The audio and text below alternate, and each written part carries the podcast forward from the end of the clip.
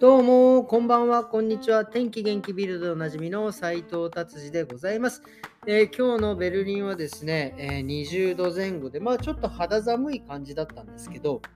なんかね、ちょっと僕の中では思ったよりちょっとムシムシムシしてるなっていう感じで、ちょっとこうなんか扇風機とかかけたくなっちゃうような天気でございました。えー、それでは早速ビルド気になる記事いってみたいと思います。えっ、ー、とね、ルフトハンザの、えー、パイロットのストライキがですね、え水曜日に予定されてたのが、まあなんかちょっと中止になったということです。ただ、これまだね、なんかちゃんとあの、え正式にというか、そのいわゆるパイロットの方たちのですね、えその、え要求がちゃんと、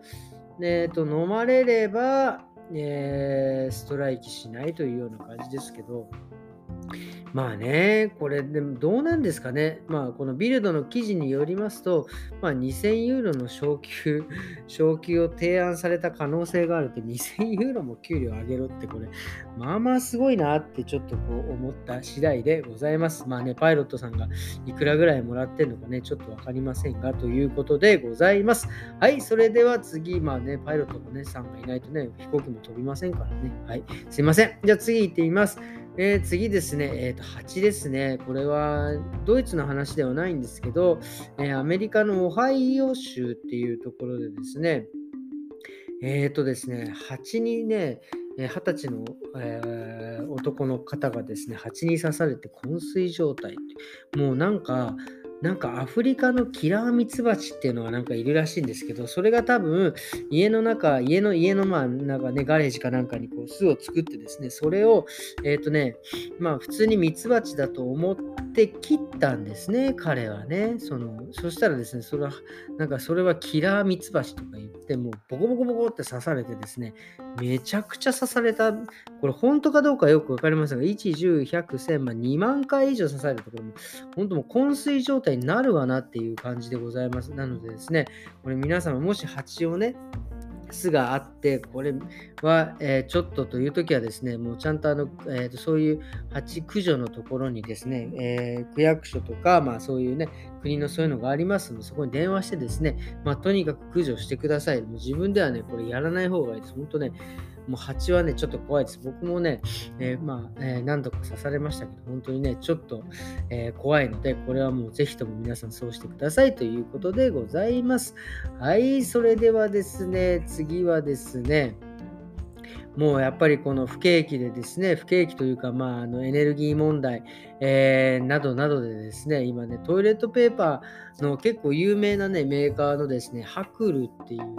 ところがですね、まあ、倒産という風に、ね、なったみたいです。まあ結局これ、まあね、木木だったりとか、まあ、原料だったりとかですね、そういうエネルギーのね、やっぱり高騰によって、やっぱりなかなかもうそれがもう回らなくなってですね、まあ、えー、結局そのまあ借金こさえてしまって純利益がですねまあ下がってしまったということで。えー、っとですねこれでまあなんか倒産してしまったというふうに書いてるのまあこれね。本当にちょっとね、もうこのエネルギー問題っていうのはもうこれどうなっていくもんなんですかね。本当にその一般市民の人たちもそうだし、まあ本当にうちもそうだし、もうガスとかね、え、電気代もね、なんか過去最大に上がるみたいなことも書いてありますし、でその上ね、もちろんそういうふうにエネルギーが上がればですね、えー、スーパーとかで売ってるものもね、どんどん高くなってきて、まあもちろんその分ね、その、えー、賃金なんかも上がってはいるんですが、本当に皆さんね、もう切実な、え問題だっていうのはもう本当ね、もうこのラジオでももう死ぬほど言ってるんで、もういいよっていう感じでしょうけどね。はい。ということで、次の記事を行ってみたいと思います。次はですね、えー、まあ、こんなか、こんな感じですかね。すいません。ビルドは今日はね、これぐらいにして、えー、とですね、今日はですね、ちょっとね、えー、一つね、思ったことというか、まあ、お客様でですね、最近、まあ、最近というか、ここ何年かね、ドイツでもですね、結構その、ケラチン、まあ、あのケラ髪の毛のことなんですけど、ケラチンによる、まあ、ストレートパーマっていうか、まあ、トリートメントっていうのがですね、結構ね、え、やられてる方が多くてですね、まあ、そういう方ね、そのそういう方がですね、まあ、いらっしゃってですね、まあ、例えばお客様ですね、え、前回そのケラチンのストレートパーマをやったと。でも今回その、えーと、そのストレートパーマじゃなくてね、え、パーマを当てたいということでですね、そのいわゆるこう、えー、もう多分もうそうまあ、ケラチンのパーマ、ケラチンのストレートパーマやった後ね、普通にコールドパーマをやってもダメなので、えー、デジタルパーマって言ってですね、まあ、あの超アルカリのですね、まあ、パーマ、熱を与えて熱処理する、あのタンパク質の、ね、変性をね、もう激しく、えー、するですね、えー、デジタルパーマっていうのがあるんです。それじゃないと多分かからないんじゃないかということでですね、今日ね、デジタルパーマをやったんですけどね、このケラチンの、えストレートパーマがね、思いのほか強くてですね、えー、結局デジタルパーマでもほとんどかからなかったってことですね。これなんでかっていうことなんですけど、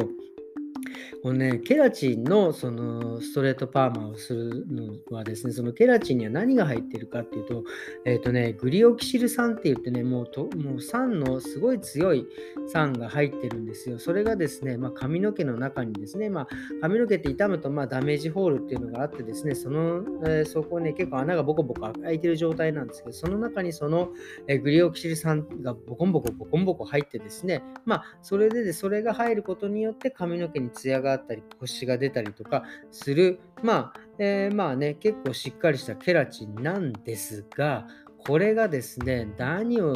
これはね、そのそのままだったらもうそのままでいいんですが、これにさらに、ね、パーマをかけたいとか、えー、カラーリングをしたいってなるとですね、その強烈なね、酸がですね、その入ってくるアルカリをですね、ぶっ壊すんですよね。で、そういうぶっ壊すってことは、結局、えーと、カラーとか、いわゆるパーマ液っていうのは、まあ、アルカリが入ってくるんですけど、そのアルカリをですね、ぶっ壊してしまうっていうことは、もう髪の毛の中のですね、タンパク質を変えることができなくなっちゃうんですよ。これね、これどういうことかということ、どういうかっていうこと、えー、っていうと、あのですね、なんだろうな、もう、もう強力なですね、こうなんだろう、ヘルメットをかぶった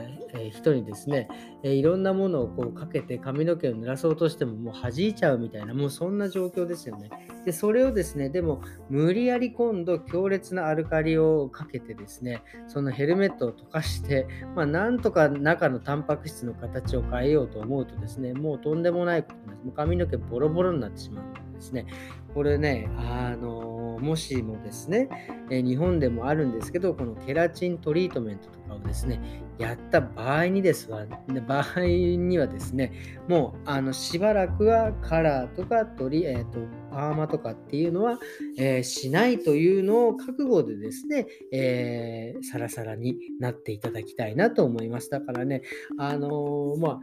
もちろんね、なんか、もう髪の毛、例えば癖毛の人だったらね、ストレートで、でも毛先がクリンクリになりたいっていうので、そういうのが、そういう願望があればですね、まあもちろんその、えー、担当してるね、その美容師さんとかにですね、ちゃんと、えー、そういうの、そういう胸をね、伝えてですね、えー、と、あのしっかりね、えー、と両方できるような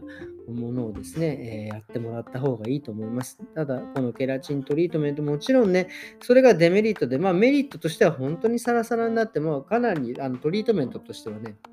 だいぶ長く持つので、えそれは本当にメリットだと思います。ということですね、今日はですね、そんな、えー、て言うんですか、えー、そのケラチントリートメントについてちょっとお話ししてみたわけでございます。ということで今日はですね、こんな感じで終わりにしたいと思います。それではですね、また明日。さようなら。